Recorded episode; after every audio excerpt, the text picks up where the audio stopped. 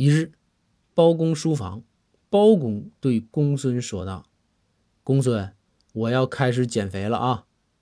公孙无奈的回道：“大人，您呐，天天说要减肥，也没见您哪天减过。